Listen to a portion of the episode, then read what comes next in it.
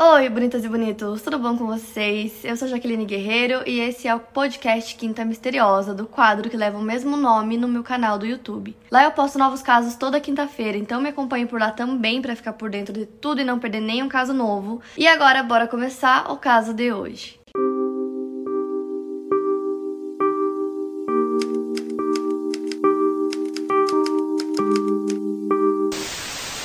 Depois que eu fiz o vídeo do casal Bonnie e Clyde aqui pra vocês, vocês começaram a pedir muito pra eu fazer o vídeo do Sid e da Nancy, então hoje eu vou contar a história pra vocês desse casal muito louco. John Simon Rich Beverly, mais conhecido como Sid Vicious, nasceu em Londres no dia 10 de maio de 1957, filho do ex-guarda John Rich e da hippie Annie Randall. A família morava em Lee Green e seu pai abandonou Annie logo após seu nascimento. Mais tarde, sua mãe foi para Ibiza, na Espanha, para ganhar dinheiro vendendo drogas, quando Vicious tinha apenas 3 anos. De volta à Inglaterra, Sid teve uma infância e adolescência bem complicadas. A sua mãe se casou novamente em 1965 com um homem chamado Christopher e em 1960 1968, ele faleceu de câncer. Depois disso, Anne e Sid se mudaram para Hackney, no leste de Londres, e um tempo depois ele se tornou bem amigo de John Lydon. Eles já eram considerados estranhos, ele já pintava os cabelos, influenciado por David Bowie, e os dois achavam a educação algo completamente inútil. Antes de virar Sid Vicious, o John era chamado de Sly e acabou trocando seu apelido após levar uma mordida do roedor de John Lyndon Sidney e chamá-lo de Vicioso, que é a tradução da palavra vicious. Então daí surgiu o nome de Sid Vicious, como ele é conhecido até hoje. Então John e Sid acabaram fugindo de casa. O John não aguentava mais o fanatismo religioso da família dele, então os dois fugiram.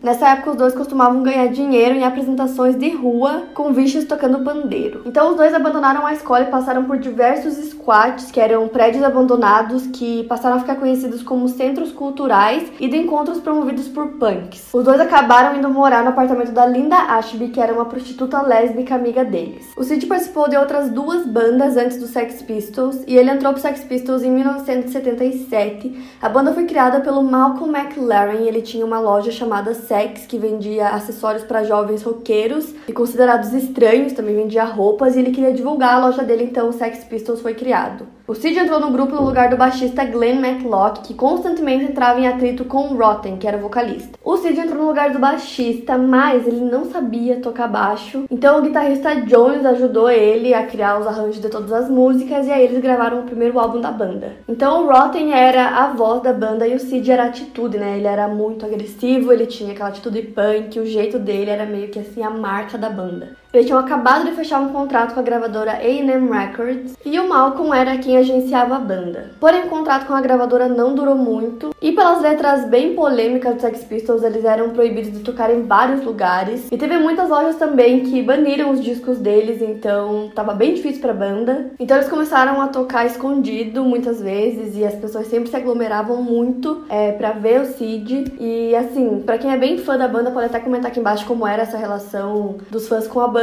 porque eu não sei direito e cada fonte diz uma coisa, mas em muitas delas diziam que todo mundo queria muito ver o Cid porque ele era aquela atitude da banda, então todo mundo se aglomerava no cantinho onde ele ficava. E aí, quem souber mais coisas pode deixar aqui nos comentários. Então, em sua curta existência, os Pistols influenciaram o movimento punk no Reino Unido e produziram vários álbuns, entre eles Nevermind the Bollocks e Here's the Sex Pistols, que foram os mais famosos. E agora entrando na história da Nancy. Nancy Laura Spungen nasceu no dia 27 de fevereiro de 1958 na Pensilvânia, nos Estados Unidos. Filha de Frank e Deborah Spungen, a Nancy, desde pequena era hiperativa e constantemente agredia seus dois irmãos, Suzy e David. A própria Nancy alega ter tentado matar sua babá durante uma briga com a sua mãe. Ela a atacou com um martelo e dizia odiar seus pais. Aos 11 anos, ela foi expulsa da escola pública e recebeu tratamento psicológico. Por sofrer de depressão, ela já tentou suicídio várias vezes e assim seus pais a mandaram a escolas para crianças especiais. Quando tinha 13 anos, Nancy usou drogas pela primeira vez e aos 15 foi diagnosticada com esquizofrenia.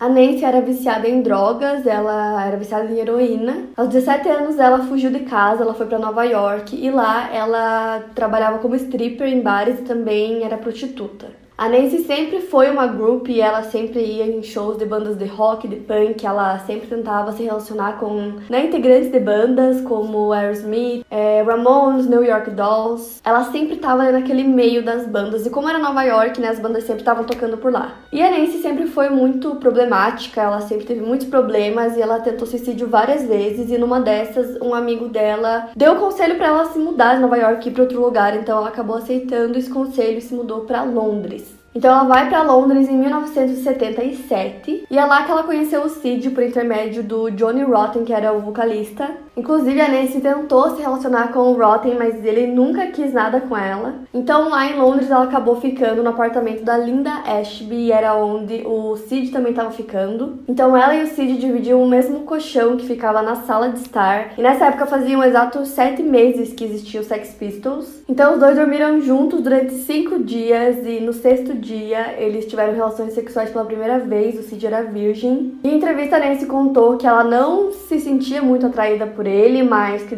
como eles começaram a dormir juntos e tal, acabou acontecendo. E aí ela disse que ensinou tudo que ele precisava saber e que ela deu aquela aura sexual que ele tinha. Em pouco tempo, os dois se apaixonaram e começaram a namorar. Todo mundo sabia que a Nancy era viciada e certo dia o Cid pediu para usar heroína junto com ela, afirmando para ela que ele já tinha usado antes, o que era mentira, então ele passou o dia todo vomitando. E a partir desse dia ele desenvolveu o mesmo vício da namorada dele, os dois eram viciados em heroína, além de outras drogas e também uso excessivo de álcool. O Cid e a Nancy sempre tiveram uma filosofia de se divertir muito, viver intensamente e morrer jovem. A Nancy não agradava a todos, principalmente os outros integrantes da banda. Logo no começo do relacionamento deles, é, os outros integrantes tentaram alertar o Cid que ela só queria fama, que ela só queria uma pessoa para usar drogas junto com ela. Mas o Cid não se importava com os comentários, dizia que eles só queriam causar intriga, que era tudo mentira. Então nessa época o Cid já começou a mudar um pouco, ele tava entrando num mundo totalmente novo e toda vez que ele não tava com ela, ele sempre ficava falando sobre a Nancy. Então, por mais que todo mundo tentasse alertar ele, foi inútil. E o relacionamento dos dois não era muito saudável. A Nancy sempre era, assim, a que mandava. Ela sempre impunha o que ela queria pro Cid, sempre foi muito grossa. E o Cid sempre obedecia tudo que ela falava. Tem uma entrevista dos dois que deixa bem claro como era a relação deles, então eu vou deixar um link para vocês aqui na descrição. E na entrevista ele tá tão mal, assim, que ele não consegue nem ficar acordado, ele não consegue, ele dorme no meio da entrevista e ela briga com ele, assim, é, é, é muito louco. Vocês vejam lá a entrevista e aí vocês tiram as suas conclusões. E na imprensa eles ficaram conhecidos bem rápido por conta do comportamento comportamento deles, que era bem agressivo e violento, e o romance deles era muito intenso, então isso chamava a atenção das pessoas. Mas não era só o comportamento deles, é, teve vários relatos sobre violência doméstica, o que era normal do cotidiano deles. E muita gente dizia que a Nancy e o Cid pareciam mais mãe e filho, porque ela sempre estava mandando e falando mil coisas e ele obedecendo do que namorados. E como eu disse, o relacionamento dos dois afetou muito a banda. O Sid e o Rotten já não eram mais tão amigos assim. O Johnny também começou a se afastar do Sid, eles estavam muito decepcionados com o novo vício dele, né? Então ele estava o tempo todo drogado. Então em 1978 eles foram para Paris para gravar o famoso clipe de My Way, e outras cenas para o filme The Great Rock and Roll Swindle. Então, nesse ano, o Sex Pistols acabou e a Nancy e o Sid foram morar em Nova York, no Hotel Chelsea. Logo após o término do Sex Pistols, o Sid começou uma carreira solo e a Nancy virou sua empresária e agente. Ela até tentou também fazer o backing vocal das músicas dele. O relacionamento dos dois continuava firme e o vício em heroína também. O Sid montou outra banda chamada Vicious White Kids e músicos como Johnny Thunders, Red Scabies e Glenn Matlock, o primeiro baixista do Sex Pistols antes do Sid, fizeram parte do projeto, mas a carreira do Sid estava fadada ao fracasso. Apesar disso, o Sid estava completamente convencido de que ele era a alma da banda do Sex Pistols e que ele poderia muito bem seguir carreira solo e ter uma carreira de sucesso. Mas a carreira solo dele fracassou completamente e todo o dinheiro que ele tinha, ele e a Nancy gastavam com o vício em heroína. Então tudo aconteceu muito rápido, né? O Sex Pistols foi em 77 e aí em 78 já terminou. E aí já aconteceu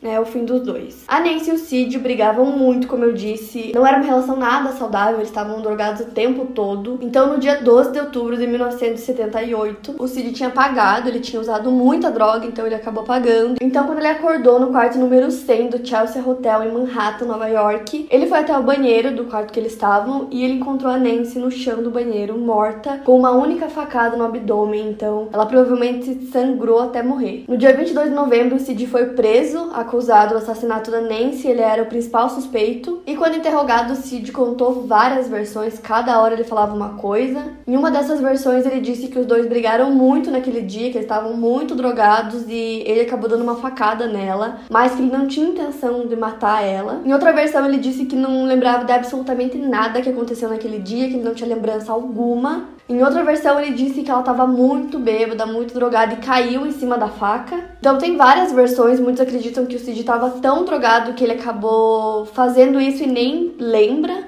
E tem uma outra versão também, é, esse hotel que eles estavam hospedados, o Chelsea, era muito conhecido por que sempre tinham artistas que chamavam um hotel de casa, ficavam hospedados lá por longos períodos, e dizem que os dois tinham o costume de deixar a porta do quarto deles sempre aberta, então qualquer pessoa poderia entrar, e que vivia entrando e saindo traficantes, né, para poder levar drogas para eles, porque eles eram viciados em heroína. Então a porta ficava aberta, as pessoas entravam e saíam o tempo todo. Então nessa outra versão, né, uma outra teoria possível para a morte da Nancy, um traficante entrou é, no quarto para levar droga para eles, aconteceu alguma coisa e ele acabou assassinando a Nancy e fugindo. E ainda nessa versão, o Sid estaria desacordado durante todo o tempo. E também há boatos que 24 mil dólares sumiram do quarto deles nesse mesmo dia. Então, nessa teoria, não se sabe quem era esse traficante, nunca encontraram ele, não se sabe mais nada sobre ele, quem é essa pessoa. E na última teoria, a Nancy se suicidou, ela tinha um pacto com o Cid, quem sabe estava muito drogado ou simplesmente quis fazer isso e ela mesmo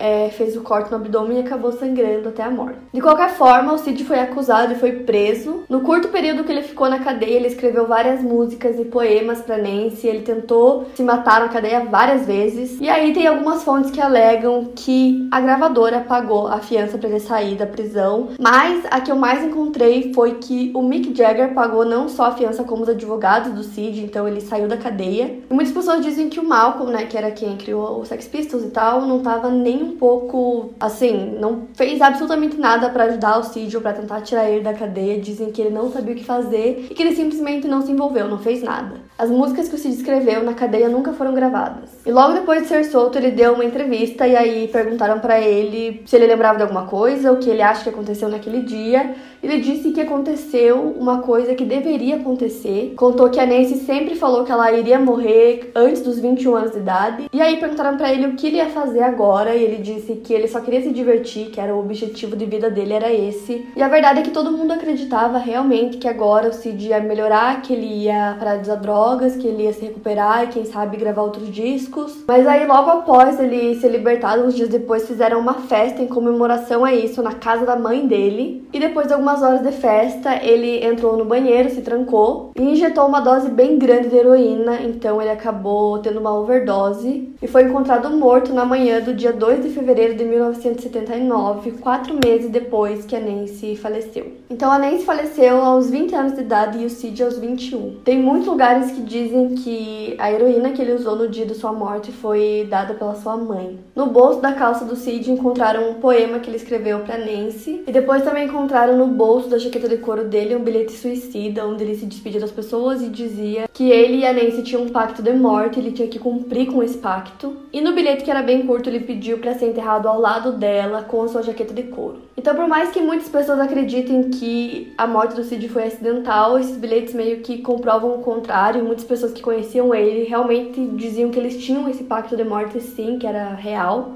E o Cid não foi enterrado ao lado da Nancy como ele tinha pedido, né? Era um desejo dele. Mas dizem que ele foi cremado e que a mãe dele jogou uma parte das cinzas no túmulo da Nancy. E um fato curioso é que a faca usada para matar a Nancy, ela tinha comprado, dado de presente pro Cid, ele tinha uma coleção de facas, então foi um presente dela. E outra curiosidade é que a mãe do Cid também era viciada em drogas, e ela morreu de overdose no dia 6 de setembro de 1996. A história do Cid da Nancy, apesar de ter sido muito curta, é bem famosa. Muitas pessoas falam dos dois em músicas, foi feito um filme também que é bem conhecido. O nome do filme é Cid Nancy, O Amor Mata, com Gary Oldman e Chloe Webb nos papéis principais. O roteiro foi baseado no livro escrito pela mãe da Nancy, Deborah Spungen. Tem também uma música do Ramones que chama Love Kills e que fala um pouco sobre a história dos dois. A música foi gravada para fazer parte da trilha sonora do filme, mas acabou não sendo usada. E também é uma referência ao casal em um episódio dos Simpsons. Para mais casos, siga meu podcast aqui no Spotify, lembrando que os casos novos saem primeiro lá no meu canal do YouTube toda quinta-feira. Obrigada por ouvir, até o próximo caso.